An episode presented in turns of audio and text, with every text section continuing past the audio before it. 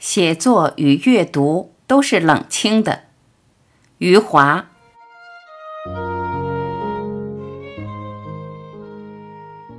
在小学毕业的那一年，应该是一九七三年，县里的图书馆重新对外开放。我父亲为我和哥哥弄了一张借书证。从那时起，我开始喜欢阅读小说了，尤其是长篇小说。我把那个时代所有的作品几乎都读了一遍，浩然的《艳阳天》《金光大道》，还有牛田洋《红南作战史》《新桥》《矿山风云》《飞雪迎春》《闪闪的红星》。当时我最喜欢的书是《闪闪的红星》，然后是《矿山风云》。实际上，像我真正有书可读的时候，已经十七岁了，这是很可悲的。我读过一位伟大的诗人艾略特的传记。他在中学毕业的时候，古典的、现代的名著几千部，他已经全部读完了。以后的时间，他也不需要再读了。我到他这个年龄的时候，我才刚开始读。那时候，我们中国的文学杂志虽然都很差，从文学质量上来看都不好，但是每一本杂志的发行量都很大。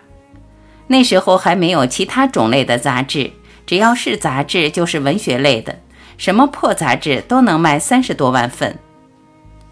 后来我读到了美国作家杰克·伦敦，他给一个文学青年写了封信，其中有一句话：“你宁可去读拜伦的一行诗，也不要去读现在的一百多种文学杂志。”那时候我马上就明白了这一个道理。不要把时间浪费在垃圾上，应该去读经典的作品。从那时开始，我就买了大量的19世纪、20世纪已经被誉为经典的文学作品。我有一个观点，就是作为一个作家，他是否优秀，取决于他作为一个读者是否优秀。所以那几年，我成为一个很不错的读者，读了很多非常优秀的文学作品。虽然我写的跟他们不一样，但我知道怎样去判断，如何去把握叙述的过程，这是比较重要的一段经历。在我年轻的时候，喜欢读一些很费劲的小说，写的是世事如烟之类的作品。那时马原说我把一个很好看的故事写得很不好看。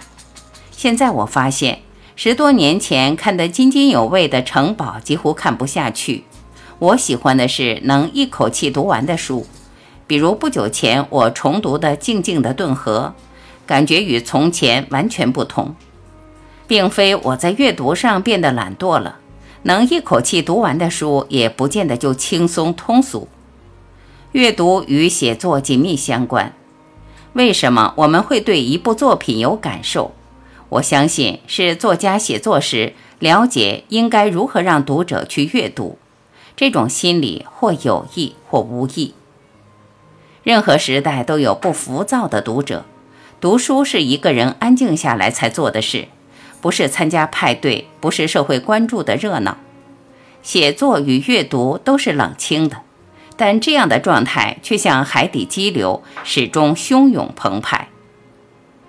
我有一位朋友，年轻时在大学学习西方哲学，现在是一位成功的商人。他有一个十分有趣的看法。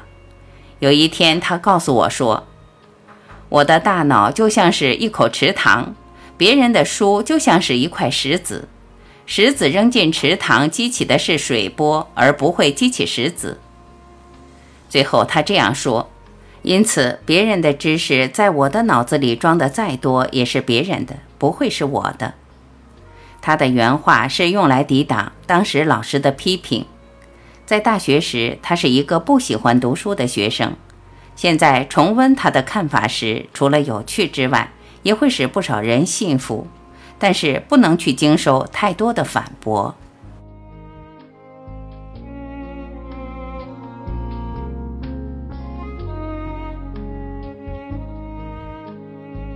感谢聆听，我是晚琪，再会。